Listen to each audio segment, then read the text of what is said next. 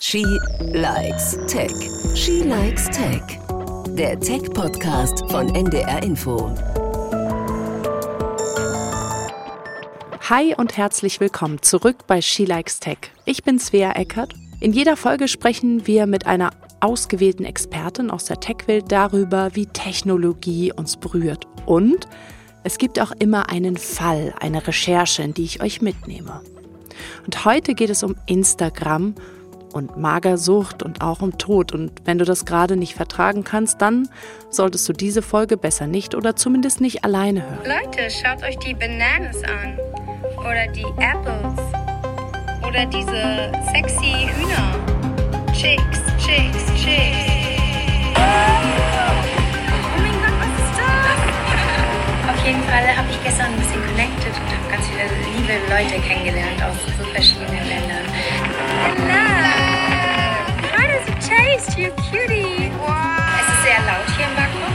Also äh, sehr, sehr laut. Man hört die Autos extrem. Bisher eigentlich echt ganz cool. Ich habe noch nicht viel gesehen.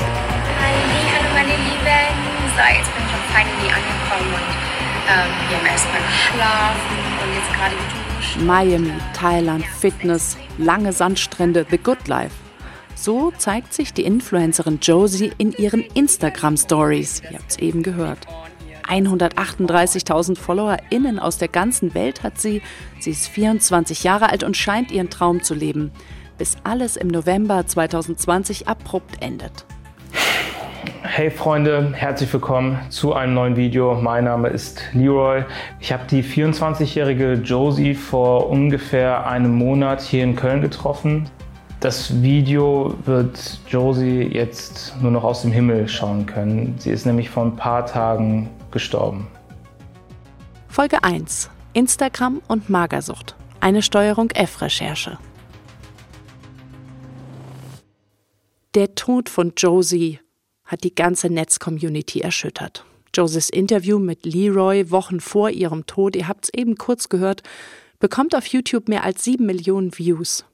Die Süddeutsche Zeitung hat berichtet, die Zeit, sogar internationale Medien. Josie ist an den Folgen von Magersucht gestorben. Das ist eine schwere psychische Erkrankung, die sie schon seit ihrer frühen Jugend hat. Sie war ein toller Mensch, ein sehr positiver Mensch. Vanya Rasova, 33 Jahre alt, auch Influencerin und Josies damalige beste Freundin. Instagram hat in Josies Leben eine ganz große Rolle gespielt. Zum einen war sie hauptberuflich, Instagram war ihr Job. Und zum anderen hat es ihr sehr, sehr viel Spaß gemacht. Ähm, sie hat sehr viel Zeit damit verbracht, auch andere in Instagram zu motivieren. Ja, ich denke, dass sie da auch einen Teil von ihrer perfekten Welt selbst gelebt hat und sich damit auch selber motiviert hat, so wie sie es gerne hätte. Sie erzählt, dass es bei Josie auf Instagram etwas ruhiger geworden ist. Dass sie viele alte Bilder gepostet hat, auf denen sie nicht so dünn aussieht. Denn im echten Leben geht es ihr gerade nicht so gut. Die Magersucht ist wieder sehr stark. Kurz vor ihrem Tod fliegen die beiden nach Gran Canaria. Sie haben ein One-Way-Ticket gebucht in Deutschland ist wegen Corona fast alles geschlossen. Nach dem Flug wollen sich die beiden ausruhen im Hotel. Ja, tatsächlich habe ich darauf gewartet, dass äh, Josie was isst. Und ähm, ja, sie hatte ihre ganzen Sachen ausgepackt und meinte, ja, sie legt sich noch mal kurz hin. Und ich meinte dann, bitte ess doch was vorher und saß dann am Tisch und habe ewig gewartet. Und wie es halt meistens war, hat sie gemeint, ja, in zehn Minuten, in einer halben Stunde, ja, gleich, in zehn Minuten, in zehn Minuten. Und hat sich kurz ins Bett gelegt. Und ja, ich habe dann noch, ich weiß noch, dass ich zu ihr gesagt habe, bitte, bitte ess was, stirb mir hier nicht weg. Ja, wir sind dann beide eingeschlafen. Ja. Josie wird nicht mehr aufwachen. Magersucht gilt als tödlichste unter den psychischen Erkrankungen. Eine von zehn Betroffenen stirbt. Ihre Freundin, das erzählt uns Vanya, habe viel Kraft aus Instagram gezogen. Josie selbst hat aber auch einmal in einer Story gesagt, wie sehr sie vor allem die Direktnachrichten auf Instagram negativ beeinflusst haben. Auf jeden Fall hat das soziale Netz eine Riesenrolle in ihrem Leben gespielt. Und das tut es nicht nur im Leben von Josie, sondern im Leben von vielen, vielen. Und darum wie uns Instagram beeinflussen kann, vor allem wenn es um den eigenen Körper geht. Darum soll es heute in Folge 1 gehen. Ja, die perfekte, nicht reale, aber doch irgendwie reale Welt auf Instagram und das Zusammenspiel zwischen den Algorithmen und uns Menschen mit unseren Eigenschaften. Was die Technik in unserem Gehirn auslöst, also was Instagram mit uns macht, das will ich von Sabine Trepte wissen. Sie ist Medienpsychologin. Herzlich willkommen, Sabine. Hallo Svea, danke für die Einladung. Schön, dass du da bist. Du bist Professorin an der Universität Hohenheim. Dein Fachgebiet ist Medienpsychologie. Inwiefern taucht denn das Thema Instagram immer wieder auf? Ja, Instagram gehört halt zu den am meisten genutzten Plattformen. Und also zum Beispiel bei den Jugendlichen haben wir im Prinzip eine ähm, volle Ausschöpfung. Ähm, also 95 Prozent der älteren Jugendlichen nutzen und bei den Erwachsenen ist einfach auch ein großer Anteil. Insofern taucht Instagram in unserer Forschung sehr, sehr viel auf und in allen Bereichen. Also sei es jetzt über das Thema, im, im Kontext des Themas, über das wir heute sprechen, also Körperbild und so weiter, als auch in ganz anderen Kontexten wie zum Beispiel Konsumismus, Persönlichkeit ähm, oder auch durchaus politische Informationen.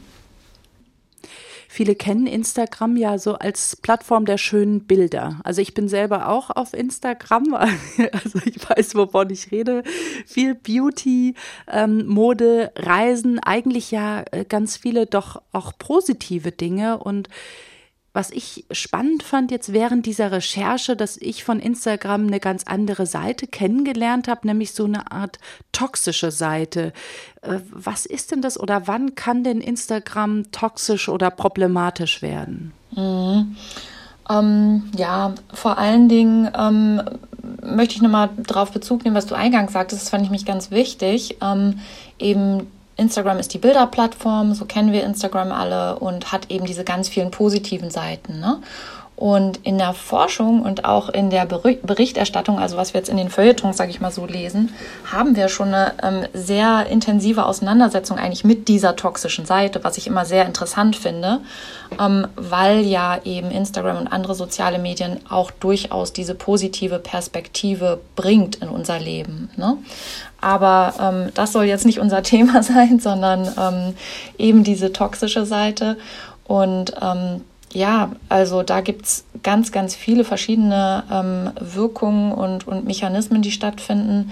Vor allen Dingen aber wird es dann gefährlich, ähm, wenn Instagram zusammenkommt mit Eigenschaften auf Seiten von Menschen, die an sich problematisch sind. Also wir mhm. können eigentlich immer davon ausgehen, so Menschen verstärken Medienwirkung oder Medienwirkung mhm. verstärken das, was Menschen in sich tragen.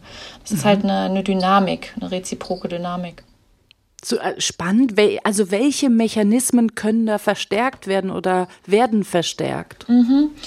Eigentlich alle Mechanismen, die du jetzt gerade so als toxisch bezeichnet hast. Also wirklich name it. Wenn du jetzt davon sozusagen von der, von der Welt ausgeht, die gar nicht in sozialen Medien stattfindet mhm. und dir vorstellst, okay, was sind eigentlich Mechanismen, die uns selbst Schaden, die uns psychisch zusetzen, dann ist das zum Beispiel Gedankenkreisen um den eigenen Körper, Perfektionismus mhm. bezüglich des eigenen Körpers, idealisierte Körperbilder, Verdinglichung der eigenen Person und Persönlichkeit. Und all diese ähm, Aspekte, die ich gerade genannt habe, werden intensiv beforscht. Es zeigt sich wirklich ganz klar, dass wenn wir das in uns tragen und dann Insta anschauen, dass da eben diese Dynamik entsteht und solche Mechanismen auch dazu führen, dass negative Effekte resultieren. Mhm. Ähm, es gibt allerdings auch die andere Seite, also dass wir einfach äh, ganz äh, ahnungslos bei Insta ein bisschen rumschauen und dass dann solche Effekte direkt auch ausgelöst werden und diese dann wieder treffen auf zum Beispiel Wertvorstellungen davon, wie ein weiblicher Körper aussehen muss in der äh, Welt da draußen und das dann wiederum sozusagen der Auslöser ist. Mhm, okay, also, also spannend. Das heißt, das heißt, der Mechanismus ist nicht unbedingt etwas ist vorhanden, eine, eine Eigenschaft, jetzt als Beispiel Perfektionismus, ja, und die wird dann verstärkt, sondern es kann auch sein, dass, ja, dass vielleicht eher so eine Grundeinstellung da ist und dann bin ich dort unterwegs und dann verstärkt sich diese Grundeinstellung oder verändert, also oder wird die verstärkt oder auch verändert? Ja, exakt. Also ähm, wird verstärkt, ne? Also mhm. ich gehe mit einer sehr perfektionistischen Perspektive im Hinblick auf meinen Körper rein und, und schaue mir die tollen Bilder an und dann fange ich an zu vergleichen. Ne? Mhm. Und das ist dann, äh, dann beginnt es eben ungesund zu werden, wenn diese Vergleiche sehr stark werden und dann resultiert ein negatives Körperbild. Aber es kann auch exakt andersrum sein. Ich schaue auf Insta rum und ähm, sehe viele, viele schöne Körper, fange dann an zu vergleichen. Dann stelle ich Instagram aus und, und lege das Handy zur Seite. Und dann begegne ich eben diesen Erwartungen zum Beispiel in der Schule und ähm, in meinem Freundeskreis und sehe bestätigt, ähm, was ich eben auf Instagram vorgefunden habe. Und so kann eben diese Dynamik ausgelöst werden. Was aber ganz wichtig ist, was ich versuche ja darzustellen, ist, dass Instagram nicht alleine kommt. Also, dass da eben immer ähm, verschiedene Wertesysteme miteinander interagieren. Also das, was ich als Mensch mitbringe, was auf Instagram passiert, was in meinem Umfeld ähm, passiert. Und das kann sich gegenseitig verstärken. Das kann sich aber auch behindern sozusagen. Und das sind dann wieder positive Effekte. Also wenn ich zum Beispiel ein sehr stark geerdetes Körperbild habe oder wenn äh, in meinem Elternhaus ähm, diese Erdung stattfindet, in meinem Freundeskreis Body Positivity auf der Tagesordnung steht, dann kommen diese Wirkungen einfach nicht so stark an. Das ist dann schon so ein starker Pufferfaktor. Mhm. Sind Frauen da besonders betroffen? Also mhm. jetzt während der Recherche hatte ich den Eindruck total, also dass, dass Frauen, äh, mit wem man darüber spricht, ob jung oder alt, ob mit Instagram aufgewachsen oder ohne Instagram aufgewachsen, ähm, ist es ein Riesenthema für Frauen, dass sie sagen, ja, ich bin schon als Kind gehänselt worden oder ich habe mich immer schon zu dick gefühlt. Äh, jetzt kommt noch Social Media dazu. Ähm, vielleicht, ich weiß nicht, ähm, ob es da vielleicht äh, eine Studienlage auch dazu gibt. Das würde mich wahnsinnig interessieren, mhm. inwiefern Frauen von diesem ja, Vergleichen, Körperbild, ähm, Schlanksein besonders betroffen sind. Ja, also sind sie definitiv. Also erstmal, wenn wir uns die Prävalenzen anschauen, überhaupt von Essstörungen, sind ähm, Frauen und Mädchen stärker betroffen als ähm, Jungs und Männer. Ähm, wir haben eine Prävalenz von einem Prozent in der Gesamtbevölkerung, was zum Beispiel ähm, äh, Essstörungen anbelangt. Und ganz besonders ausgeprägt ist ja das Binge-Eating. Und dann also wenn man auf einmal ganz viel isst oder mhm. essen muss, dann ja. Mhm. Genau. Und Prävalenz, ich muss es sonst nach, äh, ich muss es sonst googeln, ich bin zu blöd. Ja, also wie häufig es auftritt. Mhm. Vorherrschen habe ich gerade geguckt. Ja. Genau, ja. Und ja, wenn wir uns eben anschauen, wir stellen uns 100 Mädchen vor, ne?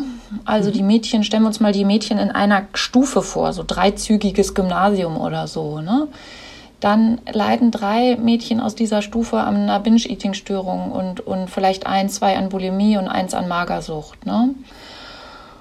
Und insofern, ja, die Mädchen sind deutlich stärker betroffen und das sehen wir eben auch in der medienpsychologischen Perspektive. Hm, erstmal der Zusammenhang zwischen, ich nutze Instagram auf diese ähm, eher negative Weise, über die wir gerade gesprochen hatten, also zum Beispiel mit einem sehr perfektionistischen Selbstbild, mit einem starken sozialen Vergleich, sehr körperzentriert auch in meiner Wahrnehmung. Ähm, dann hab, bin ich eher ähm, gefährdet im Hinblick auf diese negativen Wirkungen dieser Art der Rezeption, wie zum Beispiel ähm, negatives Körperbild, wenn ich ein Mädchen bin, deutlich, deutlich mehr gefährdet als der Junge. Ähm, bei, zu jungen Männern gibt es auch sehr, sehr spannende Studien. Ähm, da wird eben so vom Insta-Bart gesprochen, also der, der Insta-Körper, ähm, die den Jungs versuchen anzustreben. Da sind die Effekte aber einfach erstens nicht so stark, zweitens, es tritt auch einfach nicht so häufig auf, ne, dass das gesucht wird. Und da sind wir jetzt wieder so ein bisschen beim Thema und, und das hattest du ja auch gefragt, warum ist das eigentlich so? Ähm, ja, weil da eben diese verschiedenen Wertesysteme aufeinandertreffen. Also bei den Mädchen ist es so, ich begegne halt dieser Erwartung im Hinblick auf meinen Körper an so vielen Stellen. Ja, ich, ich schlag irgendwie ähm, das, das Magazin meiner Mutter auf, das, das irgendwie auf dem Couchtisch liegt ähm, ich schalte möglicherweise den Fernseher an oder bin dabei, während meine Eltern Fernsehen sehen. Ähm, ich schaue Musikvideos, ich gehe ins Kino, also alle Medienangebote außerhalb von Insta ähm, transportieren das halt sehr stark. Dann kommt es möglicherweise eben in den Gesprächen vor. Ähm, und ja, so kommt halt eins zum anderen. Ne? Die also es hat, es hat tatsächlich was mit Gesellschaft und Erwartung und auch mit Medien zu tun. Also das ist nicht angeboren, dass Frauen sich zu dick fühlen. Ja, ja, nur. Das kommt nur von außen. Also es mhm. kommt, das sind also die ganze Forschung zu Essstörungen. Also alle psychiatrische Störungen haben auch immer einen kleinen genetischen Anteil, aber letztlich ist diese, das gibt ganz, ganz interessante Forschung zu diesen Auslösern auch von Essstörungen. Ne? Und das ist bei anders als bei anderen psychischen äh, Krankheiten ganz stark auch so an Auslösern immer festzumachen für die betroffenen Frauen und Mädchen. Und Medien haben da definitiv auch so eine Auslöserfunktion. Man kann es aber eben auch in der Familie verorten, man kann es an anderen äh, externen ähm, Personen verorten. Und ja. entscheidend das eben ist, dass immer diese verschiedenen Wertesysteme und, und Medienbilder aufeinandertreffen. Mhm. Josie hat in einem Interview erzählt, dass ähm, sie viel gemobbt worden ist in der Schule, als sie klein war, äh, mhm. äh, wegen ihrer Figur. In einem Interview, in dem sie über ihre Magersucht gesprochen hat und über Auslöser gesprochen hat. Und jetzt in der Recherche habe ich ja auch mit vielen Frauen gesprochen und da kam das auch immer wieder vor. Ne? Ich bin irgendwie gehänselt worden oder gemobbt worden und dann denke ich, dann kann sowas auch ein, vielleicht eine Komponente sein, ne, wie sich so eine Krankheit dann entwickeln kann. Mhm. Ja, absolut. Vor allen Dingen, wenn wir nochmal schauen, ähm, da würde ich gerne immer wieder so den Blick hinlenken auf die positive Seite, auf das, was puffert mhm. eigentlich, also was nützt. Ne?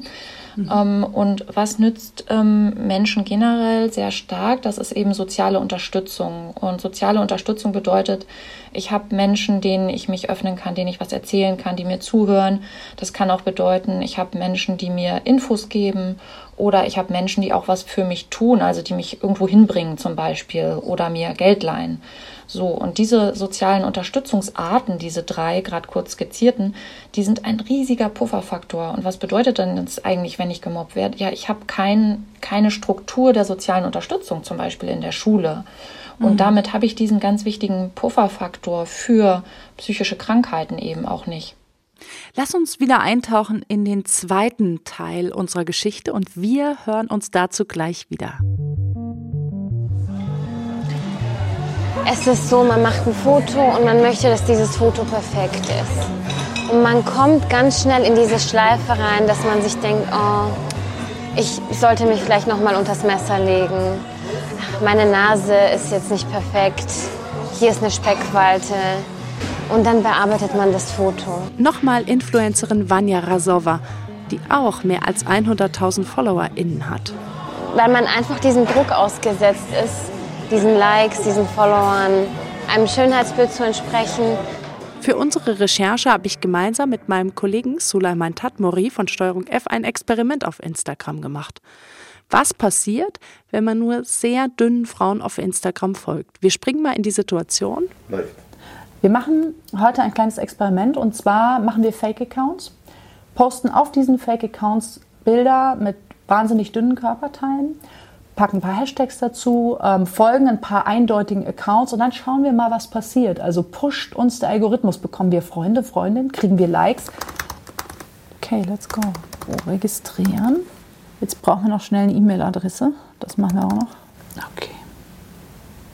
Yes. Okay. Ich hole noch, hol noch ein paar Fotos und dann schauen wir mal, ob wir in die Bubble reinkommen. Wenn das Rabbit Hole aus Bulimie und Anorexie. Mhm. Skinny legs, skinny body. Das hört überhaupt nicht mehr auf. girl. Thinspo, perfect body, bones. Ne? Inspiration. Inspiration. Du kannst so sein wie sie, dünn sein. You can be like these girls. Try hard. Try hard.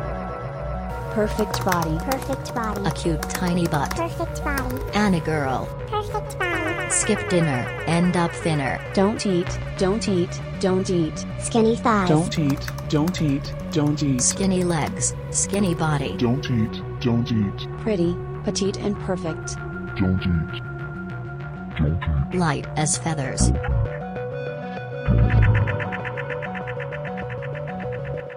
Perfect body. Sulay, wir waren ja zusammen in dieser Skinny-Welt oder in dieser Mager-Welt äh, gemeinsam unterwegs, haben dort verschiedene Testprofile betrieben und das Ganze dann über Wochen beobachtet. Was ist dir aufgefallen? Das sehr, sehr extrem schlank zu sein, ist schön. Und es wurde mir nur so Accounts vorgeschlagen von sehr schlanken Frauen. Und ich habe nichts anderes gesehen. Ich habe keine Autos, keine Blumen, keine Umwelt, nichts gesehen. Außer dieser Welt, schlank sein. Und da ich als, als sag ich mal, habe gar kein Problem mit Gewicht und so, ich esse alles und habe ich so kurz nachgedacht, ey, ich, vielleicht, vielleicht muss ich abnehmen jetzt oder was? Ich fand es interessant, du hast es ja eben angesprochen, das meiste lief ja dann bei uns auch über den Vorschlagmechanismus. Also wir haben ja verschiedene Hashtags ausprobiert, ähm, waren, kam aber dann auch so typische Warnmeldungen ne, von, von Instagram. Also Moment, ich lese mal eine vor, wir möchten unsere Community im Hinblick auf, sensible, auf das sensible Thema Körperwahrnehmung ähm, unterstützen und dann werden einem Ressourcen angeboten, also Artikel gegen Magersucht und so. Man kann dann trotzdem weitersuchen, aber das meiste lief wirklich über den Vorschlagmechanismus und wir haben dann diese dünnen Accounts angeboten bekommen und auffällig ist ja, dass die Profile meistens gar keine Fotos haben. Vielleicht magst du dazu noch ein bisschen was erzählen, was man dann, wenn man diese Profile dann Welche, ähm, sich anschaut, was man da sieht. Welche Profile meinst du? Also von schlanke Frauen oder? Ähm, diese dünnen, genau, diese Profile, wie, wie wir dann, wir haben ja dann auch angefangen, die genau. Frauen anzuschreiben, so, so diese typischen Profile. Ja, also wie gesagt, also ich habe nichts anderes gesehen außer schlanke Frauen, außer wie viel Kalorien sie essen am Tag, also drei oder vier, 500 Kalorien, sehr, sehr wenig. Oder dass eine schreibt, mein Ziel ist nächste Woche, dass ich nicht mehr als 300 Kalorien am Tag essen, was unglaublich wenig ist. Also ich war krass in dieser Welt, wo man wirklich sehr schlank sein soll und diese, diese Magersuchtwelt, diese Essen ist, ist, ist mm. Schrecklich. Also es ist wirklich grausam. Und wie gesagt, also ich selber, ich selbst war ich ein bisschen so danach, also wenn man so viele Profile sieht, viele Bilder, viele so, ich selber habe ich dann so nachgedacht, okay, jetzt, wie viel darf ich wirklich eigentlich essen? Bin ich fett oder? Wir haben uns der Spaßhalber während der Recherche immer mal die Dickies genannt, ja. weil, weil, wir, weil wir irgendwie auf jedem Drehort erstmal was gegessen haben. Aber äh, man muss natürlich jetzt sagen, war, man muss ja auch irgendwie dann, sage ich mal, auch selber so dann damit umgehen. Lass uns doch mal auf unser Experiment schauen. Ähm, wir haben ja dann einen Account gemacht, den haben wir, ähm, ich glaube, der allererste hieß sogar gar nicht Annika, der hieß irgendwie Sweets Miller oder sowas. Mhm.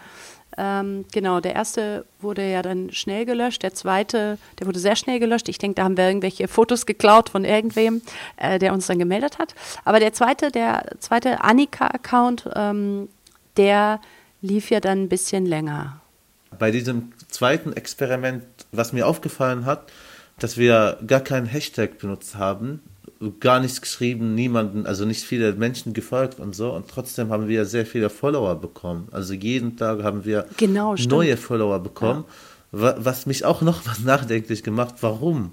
Wozu und woher kommen die Follower? Warum bekommen wir Follower? Also wir haben nicht so Hashtag abnehmen oder so bekommen. Und die Follower, die wir bekommen haben, sind fast nur äh, Frauen, die sehr schlank sind, die in dieser Szene sind, also magersüchtig. Mm. Das stimmt, das, äh, das fand ich auch total interessant. Wir haben ja einen ganz schlichten Account geöffnet. Also das, der, der war eigentlich nur, da stand oben TV für Triggerwarnung und dann Schrägstrich My Thinspo. Also wir haben noch nicht mal geschrieben, wir sind so und so alt, so und so hoch, so und so groß, dünn, dick, was weiß ich.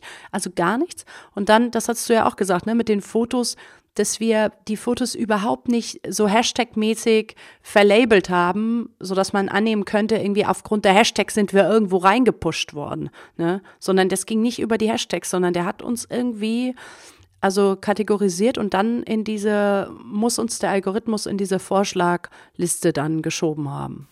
Genau, also was, was noch krass war, äh, wir haben mit einem Mädchen gesprochen, die auch Magersucht hat und sie hat ihren Account seit Jahren ähm, ihr Account hat ein paar hundert Follower und jedes Bild von Ihren ihr. privaten Account. Ja, genau. Ihr Privat Also ihren normalen Account mit Naturfotos und Genau, so. und normale Bilder und ihre Freundinnen. Jedes Bild hat 30, 40 Likes und sie hat 200, 300 Follower. Und dann hat sie noch ein neues Profil gemacht mit nur Magersucht und sehr schlank zu sein und so. Und nach zwei Wochen hat sie über 1000 Follower. Also nach wirklich zwei, drei Wochen. Und das ist auch krass. Warum?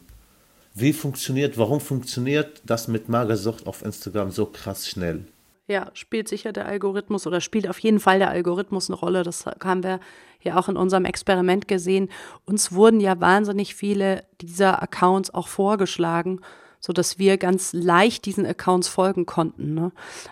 Cool, danke, dass du da warst, Sulay. Instagram selbst hat uns zu dem Experiment eher recht allgemein geantwortet. Man würde die Themen mentale Gesundheit und Essstörungen sehr ernst nehmen. Man erlaube diese Inhalte nicht, schreibt ein Sprecher, und dass man versucht, eine Balance zu finden, in dem schädliche Inhalte entfernt würden, aber auch Menschen ermöglicht würde, über persönliche Erfahrungen zu sprechen. Das ist natürlich ein schwieriger Balanceakt, der nicht immer zu gelingen scheint. Zurück zur Influencerin Vanya, deren beste Freundin Josie an den Folgen von Magersucht gestorben ist. Seit dem Tod von ihrer Freundin macht sie sich viele Gedanken zum Thema Schönheit und Instagram. Und es ist ganz wichtig, sich im Kopf zu behalten, dass Instagram nicht real ist. Dass die ganz Großen, sei es jetzt Kim Kardashian, wer auch immer, wenn wir diese Fotos sehen, dass das auch nicht real ist. Dass das nicht das reale Leben ist. Und ähm, deswegen finde ich es auch ganz wichtig, das mal wegzulegen. Mache ich auch immer wieder. Und sich ähm, dem normalen Leben zu widmen. Und einfach aufhören. Es muss nicht perfekt sein, ich muss heute nicht perfekt geschminkt sein. Aber in dem Moment, wenn es dann um dieses Foto geht, dann kann ich das nicht anders. Ja, zurück zu dir, Sabine, und zu den psychologischen Fragen. Lass uns gern noch tiefer abtauchen in das Thema ja Insta Explained. Ähm, wenn du einmal auf die Plattform selbst schaust, mit welchen psychologischen Mechanismen arbeitet Instagram? Mhm. Ja, vor allen Dingen mit dem Mechanismus der Nähe. Das ist das Entscheidende. Und das ist deswegen, ich steige jetzt mal kurz mit, dem Psycho mit der psychologischen Idee ein, bevor ich noch ein bisschen was zum, äh, zu Insta sage. Nähe ist halt ein wahnsinnig mächtiger Faktor in unserem Leben. Also Nähe und Ähnlichkeit ähm, sind ähm, ganz, ganz wichtige Aspekte, die wir auch zum Beispiel sehr heuristisch äh, nutzen. Es gibt so einen spannenden Satz und auch eine damit verbundene Forschungsrichtung, die sagt, Similarity breeds liking. Also wenn wir jemandem ähnlich sind, dann führt das dazu, dass wir diese Person mögen. Und das spielt in der Forschung eine relativ große Rolle, in der psychologischen Forschung. Und für Insta könnten wir jetzt weiterführen, Similarity breeds liking, breeds monetizing. Also in dem mhm. Moment, wo Nähe da ist, wo Ähnlichkeit da ist, führt das dazu, dass wir ähm, uns ähm, ja, hingezogen fühlen zu, zu Menschen. Und das wiederum führt dazu, dass wir natürlich die ganzen Erlösmodelle in Gang setzen können.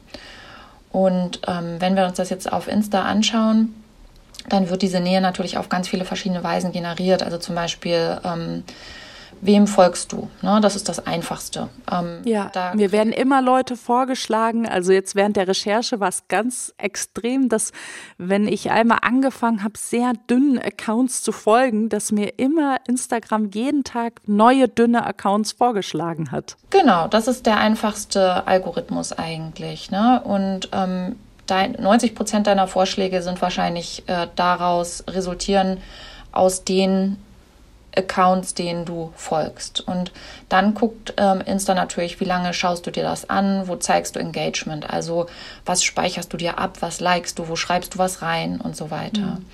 Und dann so ein bisschen ähm, avancierter eben Ähnlichkeit, Nähe. Was finden denn jetzt andere gut, die so sind wie du? Ne? Dann kriegst ah. du auch Infos dazu. Und dann natürlich, welcher Inhalt interessiert dich? Also, wo hast du dich engagiert? Auch bei Accounts, denen du nicht folgst, aber wo hast du länger hingeschaut, wo hast du was gespeichert, was inhaltlich eben ähm, zeigt, dass da eine Nähe für dich da ist. Und dann natürlich auch Nähe im Hinblick auf Lokalität. Also, wo bist du, wo wohnst du? Ähm, was, was ist sozusagen, wo bist du geo datenmäßig einzusortieren. Ja, das sind dann so die berühmten Metadaten, die noch im Hintergrund mhm. zusätzlich ausgewertet werden. Oder in genau. welchen WLAN-Netzen bin ich zum Beispiel, äh, wo bin ich oft, äh, wo bin ich weniger oft und wer ist da vielleicht noch in meinem Netz? Exakt, ja. Man kann sich im Prinzip Insta so ein bisschen vorstellen wie so eine Person, die lernst du kennen auf einer Party und ähm, du äh, unterhältst dich den Abend super spannend, dann triffst du dich wieder am nächsten Tag zum Kaffee oder zum Frühstück. Und was macht denn diese Person? Die versucht natürlich, ähm, wenig strategisch, wahrscheinlich eher intuitiv und, und einfühlsam, auch die Themen dir anzubieten, die dich einfach interessieren. Mhm. Und, und da anzuknüpfen, wo ihr gestern drüber gesprochen habt. Ein Ergebnis der Recherche war auch, wir haben ja unterschiedliche Test-Accounts angelegt und ähm, ich hatte zwei Accounts gemacht. Einen, der war so ein, ich habe den den Sweet-Account genannt. Das war ein Account, der war eher so ähm, mehr bekleidet, nicht ganz so dünn, ähm, war irgendwie 15 Jahre alt. Ähm, der Account ist so mittelmäßig äh, gewachsen, hat so mittelmäßig Likes bekommen. Und dann habe ich ähm, einen, den habe ich Extrem-Account genannt, einen, wo man wirklich Knochen gesehen hat. Da habe ich so äh, Stockfotos genommen von einem äh, Model, von einem Magersucht-Model. Und dieser Account, das hat mich, das hat mich wirklich erschreckt. Ähm, der hat Likes bekommen, der hat Kommentare bekommen und beide Accounts habe ich wachsen lassen über so fünf Tage ungefähr. Und ähm, der extreme Account hat ist bei 100 FollowerInnen rausgekommen nach fünf Tagen und der Sweet-Account, der nicht so extreme Account, bei rund 40 FollowerInnen, also ungefähr die Hälfte. Ähm, das fand ich sehr interessant und hat ja nochmal gezeigt, was man auch so aus von Facebook auch weiß, dass so extremer Content besser funktioniert, dass der so irgendwie gepusht wird. Ähm, äh, kannst du einmal aus der, ja, sage ich mal, medienpsychologischen Perspektive sagen, weißt du, warum das so ist? Mhm. Ja, also erstmal so ein bisschen auf Meta-Level zur medienpsychologischen mhm. Perspektive. Also Experimente dieser Art dürfen wir halt nie durchführen und wollten sie nie durchführen, weil wir natürlich immer die, wir müssen die die Follower natürlich immer aufklären und sagen hier übrigens, ähm, ah, okay. wir machen jetzt Folgendes und auch die briefen am Ende. Ähm, aber ähm, ansonsten könnte ich mir vorstellen, inhaltlich äh, ganz simpel Nachrichtenwert. Also wenn da erstmal was ist, was eben stärker die Botschaft transportiert, dadurch, dass zum Beispiel auch ähm, extremere Bilder gezeigt werden, dann erfüllt das eben erstmal bestimmte Nachrichtenwertkategorien eher, wie zum Beispiel Skandalisierung. Du hast vielleicht auch mehr Haut gezeigt. Ne? Mhm, und ja. ähm, das ist natürlich ähm, Nachrichtenwert äh, Sexualisierung. Und insofern würde ich denken, das erregt erstmal ähm, stärker das Interesse, weil der Nachrichtenwert äh, im, im Sinne der Nachrichtenwerttheorie höher ist und ähm, da vielleicht noch nicht auch so eine Sehroutine angesprochen wird, sondern vielleicht auch Bilder sind, die ähm, Menschen noch nicht so häufig auf anderen Accounts gesehen haben, die vielleicht nicht so stark vertreten sind.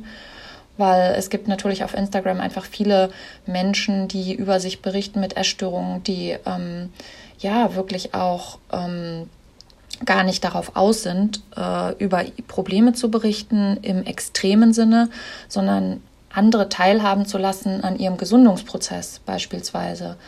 Ähm, und da kann Instagram zum Beispiel auch durchaus funktional sein. Mhm, sogenannte Recovery-Accounts. Das ja. haben ja auch äh, viele in, junge Frauen in der Recherche, haben uns viele junge Frauen auch erzählt, ähm, oder gab es auch, die gesagt haben, ja, ich, mir hat Instagram geholfen, ähm, weil ich dann vielen Recovery-Accounts gefolgt sind, wo Leute erzählen, wie sie rausgekommen sind. Also wie man reingeht, äh, sage ich mal, ins Rabbit Hole äh, kann man offensichtlich, zumindest haben es uns die Frauen die so erzählt, kann man auch wieder, wieder ähm, rauskommen. Jetzt haben wir ja sehr kleinteilig gesprochen über den Mechanismus und auch über die psychologischen Faktoren, die uns so hineinziehen. Ich würde gerne einmal ein bisschen auf das Big Picture schauen. Also es gibt ja immer wieder auch den Vorwurf, Instagram lasse sich zu wenig in die Karten schauen, würde zu wenig Forschung äh, mit und auf der Plattform ermöglichen. Was weiß man denn so über Teenager, Körperbilder und den Einfluss von Instagram mal, sagen wir mal, quantitativ gesehen? Also kann man man von so einer Art Instagramisierung äh, der Jugend sprechen? Mm, ja, wir haben sehr, sehr viel Forschung zu dem Thema und auch sehr, sehr gute Forschung. Mhm. Und Instagramisierung können wir jetzt einfach mal so an der Reichweite festmachen. Ne, das wäre eine Perspektive, dass wir sagen, wie viele Jugendliche nutzen eigentlich Instagram und mit wie viel Stunden pro Tag. Und dann würde ich dir zustimmen und sagen, ja, Instagramisierung läuft. Also ähm, nutzen halt alle und auch ähm, also 95 Prozent äh, nutzen es und circa 65, 70 Prozent der Jugendlichen auch täglich. Insofern, das ist schon ähm, ganz, ganz erheblich, was die Nutzungsdauer und Frequenz anbelangt. Und wenn wir dann nochmal diesen Begriff der Instagramisierung übertragen auf ähm, das Thema, was wir heute hatten, also Körperbild und so weiter, da ähm, können wir auch von direkten Effekten sprechen. Also es gibt auf jeden Fall sehr, sehr gute Forschung in der Medienpsychologie, in der Psychologie zur Medienwirkung und wir sehen kleinere direkte Effekte, zum Beispiel in Experimenten, dass wenn Frauen länger Instagram anschauen, dass sie dann auch eher körperbezogene Gedanken haben, dass sie eher in den sozialen Vergleich reingehen mit anderen. Und ähm, wir sehen aber in Meta-Analysen auch ganz klar, dass ähm, körperbezogene Darstellung auf Instagram, also solche, die sehr stark zum Beispiel diese äh, Sportideale und, und mhm. das Ideal des sportlichen Körpers transportieren, auch dazu führen, dass Frauen eher ähm, schlechteres Körperbild mitnehmen aus der Rezeption, aus der intensiven Nutzung solcher Angebote und ähm, auch Schlankheitsidealen eher zustimmen würden, wenn sie sie intensiv nutzen. Und das ganz vor allem, wenn sie eben Mädchen sind, wenn es Jugendliche sind und wenn sie sowieso eben bestimmte Eigenschaften mitbringen, wie starken Perfektionismus im Hinblick auf den eigenen Körper. Sind, also du hast es eben schon so angedeutet, also sind tatsächlich Teenager und Mädchen besonders, ich sage es mal in Anführungszeichen, gefährdet oder besonders betroffen darum? Warum? Hat das was mit der Pubertät zu tun, dass sich da alles noch so bildet oder festigt? Mhm. Ja, interessanterweise sind äh, Mädchen und Teenager besonders betroffen über alle Mediengattungen und Channel hinweg. Mhm. Also mhm. es, wir sehen einfach, dass die jugendlichen Mädchen, egal ob es jetzt Musikvideos sind oder ähm, ob es Instagram ist, insgesamt die gefährdete Zielgruppe ist, die gefährdete äh, Gruppe ist. Und das liegt so, denke ich, an, an verschiedenen Dingen. Ein, ein Grund ist sicherlich, dass natürlich gerade in dem Alter sich der Körper entwickelt und woher soll dann die Erdung kommen? Es verändert sich ja täglich alles.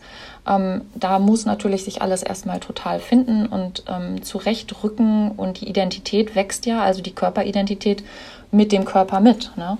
Und mhm. deswegen ist alles so offen und, und so undefiniert. Und das ist das eine. Und das andere ist, dass es natürlich bestimmte gesellschaftliche Erwartungen gibt an Körperlichkeit, an Körper-Selbstwahrnehmung ähm, auch, an Essverhalten, an alles Körperbezogene, die extrem präsent sind im Alltag. Mhm. Mhm. Und auf diese beiden ähm, Merkmale treffen natürlich dann Medien und finden da teilweise einen echt gut geackerten Boden. Ich äh, habe selber zwei Kinder, sie sind noch nicht in der Pubertät, äh, sondern eben noch jünger. Und deswegen äh, finde ich das Thema auch sehr spannend aus so einer Elternperspektive äh, sozusagen zu gucken, ähm, was sind denn so Faktoren, die genau ähm, dann sowas begünstigen. Jetzt ist es so von Instagram. Wir haben ja auch äh, mit Instagram dazu gesprochen und man hört immer, ja, also wir nehmen das Problem sehr ernst und das haben wir auch während der Recherche, haben wir auch gesehen, dass sie versuchen, so ganz gängige Hashtags äh, zu blockieren, zu verbieten. Wir haben auch gesehen, dass Accounts, auch unsere Testaccounts wurden relativ regelmäßig gelöscht. Mhm äh, wir haben das auch von äh, den, den Mädchen gehört, die da unterwegs sind, die gesagt haben, naja, äh, eigentlich ab 1000 FollowerInnen wird man meistens ähm, gelöscht. Wie, äh, wie würdest du das einschätzen oder beurteilen? Reicht das, was Instagram tut oder müssten die noch mehr machen? Mhm. Das ist echt eine gute Frage, weil diese Governance, die geht halt nur bis zum gewissen äh, Stück und, und kann nur bestimmte, bestimmte Aspekte berühren und, und die Mädchen nur auf bestimmte Weisen schützen, nämlich immer, wenn es um die Aspekte geht, die du gerade genannt hast. Also wie zum Beispiel stellen wir kommerzielle oder, oder Erlösmodelle dar, lassen wir, holen wir eben die Mädchen ins Boot, wenn es darum geht, wo wird eigentlich Geld verdient, wie geht's um sehr gefähr wie, wie können wir die Hashtags für sehr gefährliche Inhalte kontrollieren und so weiter.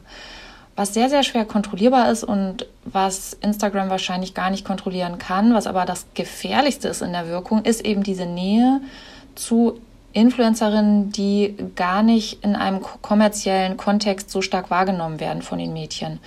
Also die sich mager hinstellen, die sich perfekt hinstellen, die einfach in der Selbstdarstellung extrem diesen ungesunden Idealen entsprechen, Perfektionismus, Schlankheitsideal und so weiter und so weiter, bei denen aber dieser kommerzielle Kontext erstmal gar nicht so sichtbar ist. Also nehmen wir mhm. beispielsweise mal an, also Szenario, ähm, wir folgen auf Instagram einer Medizinstudentin, ja, mhm. ähm, und die hat all diese Ideale, die sie in ihrem Account rauf und runter exerziert dann ist das erstmal, wir sehen nicht die Erlösorientierung, wir sehen nicht, dass das irgendwie was Kommerzielles ist, wir sehen aber unheimliche Nähe möglicherweise, ja. Die andere mhm. Studentin, die äh, ebenfalls Medizin studiert.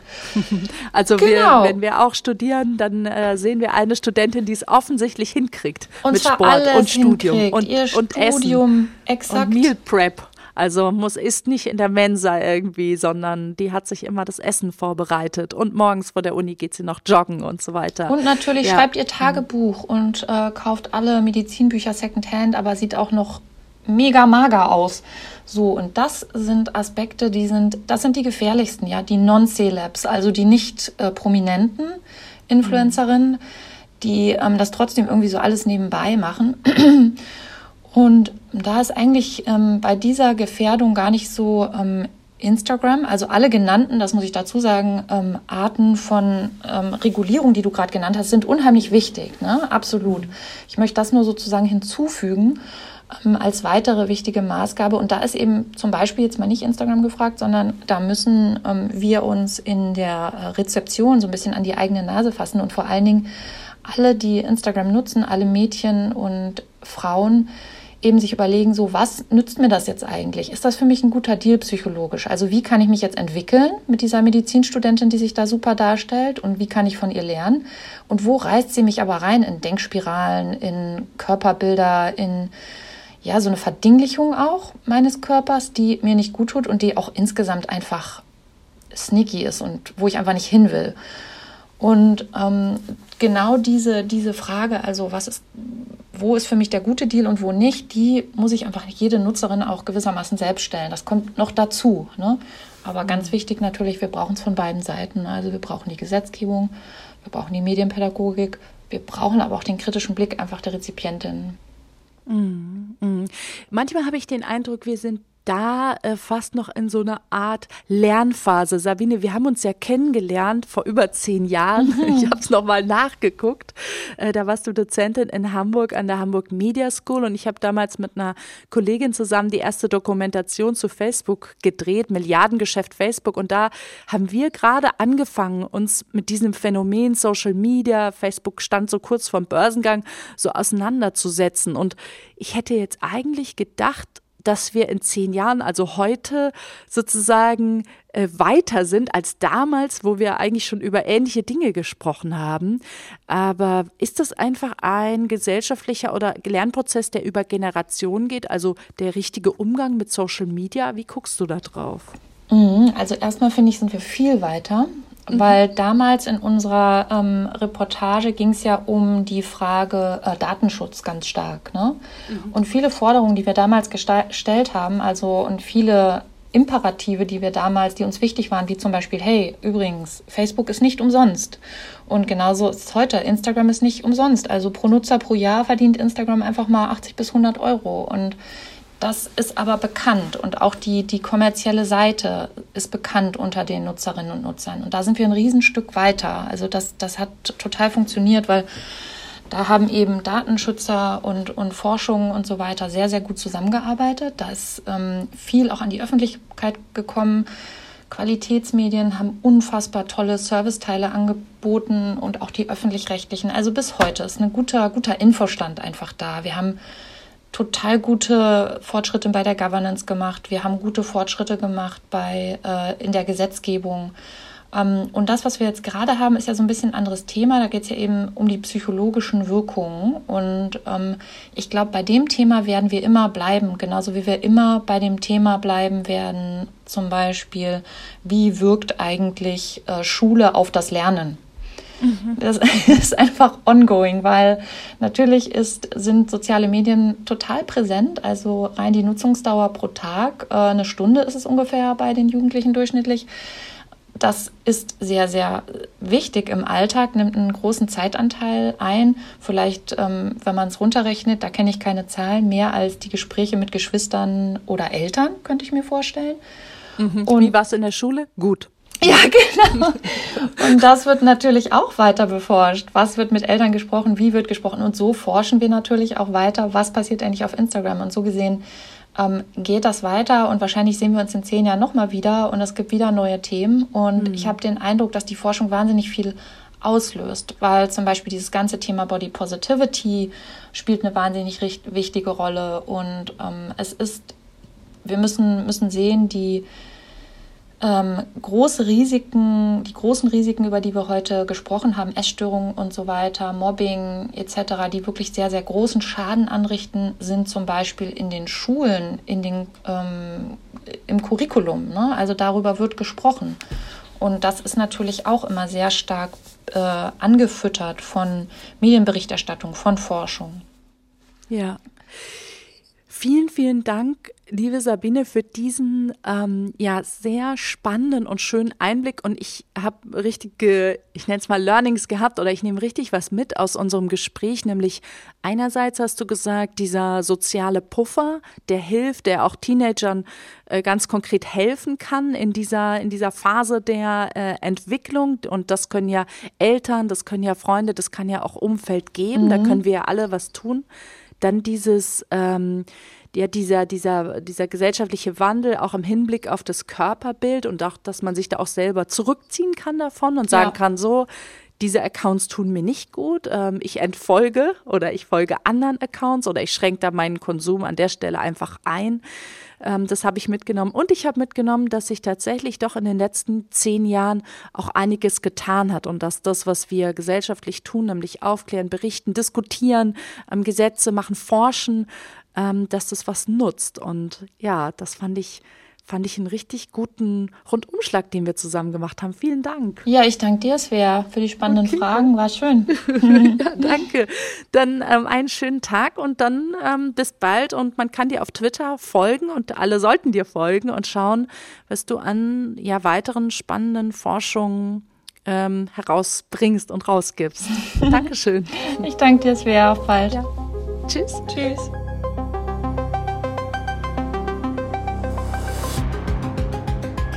Das war's für diese Woche mit She Likes Tech.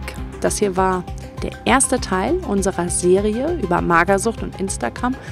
Damit ihr die nächste Folge nicht verpasst, abonniert den Podcast. Und wenn er euch gefällt, dann könnt ihr ihn natürlich auch gern bewerten oder mir sogar Fragen schicken unter shelikestech.ndr.de. Und jetzt lasse ich euch nicht gehen, ohne euch nicht ein kleines Sneak zu geben auf die nächste Folge. Die kommt nächste Woche Dienstag, 6 Uhr früh. Tschüss! Macht's gut. Wir haben eine Nachricht bekommen über unser Steuerung F Community Postfach und da schreibt uns jemand, ähm, der ist Jugendbetreuer für Jugendgruppen und er schreibt, ein Mädchen, das er kennt, hat Kontakt zu einem Mann über Instagram aufgenommen. Und der nennt sich Pro Magersucht Coach und hilft den Mädchen dabei nichts zu essen, bis sie sterben. Krass. Hm. Der Mann manipuliert das Mädchen. Er bindet sie emotional an sich und erpresst sie. Er scheint einen Kink auf magersüchtige Teenager-Mädchen zu haben, denn er verlangt für seine Hilfe Bilder von ihr. Und wenn sie eine Grenze ziehen will, dann erpresst er sie. Wir müssen einer finden. Mhm. Also wir müssen mit einem schreiben, bis wir ihn treffen. She Likes Tech. Der Tech-Podcast von NDR Info. Ein Steuerung F und NDR Info Podcast von Svea Eckert und Suleiman Tatmori, produziert von Marco Pauli, Redaktion Nils Kinkel. Und den Film dazu könnt ihr gucken auf dem Steuerung F YouTube-Kanal. Mehr Informationen gibt's auf ndr.de-she likes tech. Ich habe sechs Jahre in Göttingen gelebt und studiert und habe jeden Tag äh, gekifft. Und jetzt im Nachhinein war das eine sehr dunkle Zeit, die ich gar nicht mehr richtig nachvollziehen kann. Und da entdecke ich schon depressive Ansätze. Alles ist cool, solange ich nie wieder kiffe. Ihr seid nur rote Psychotische und widerliche. Die grüne Brille, ohne sie hast du vom Leben Schiss, weil du ein drogenabhängiges Häufchen Elend bist.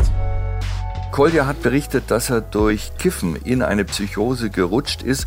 Welchen Zusammenhang gibt es denn zwischen Kiffen und psychischen Krankheiten? Es gibt viele Studien und die meisten finden, dass Menschen, die regelmäßig kiffen, ein erhöhtes Risiko haben, an einer Depression zu erkranken. Raus aus der Depression. Zu Gast bei Harald Schmidt, Kolja Potkovic von der Antilopengang. Raus aus der Depression. Depression. Die zweite Staffel ab jetzt als Podcast in der ARD Audiothek.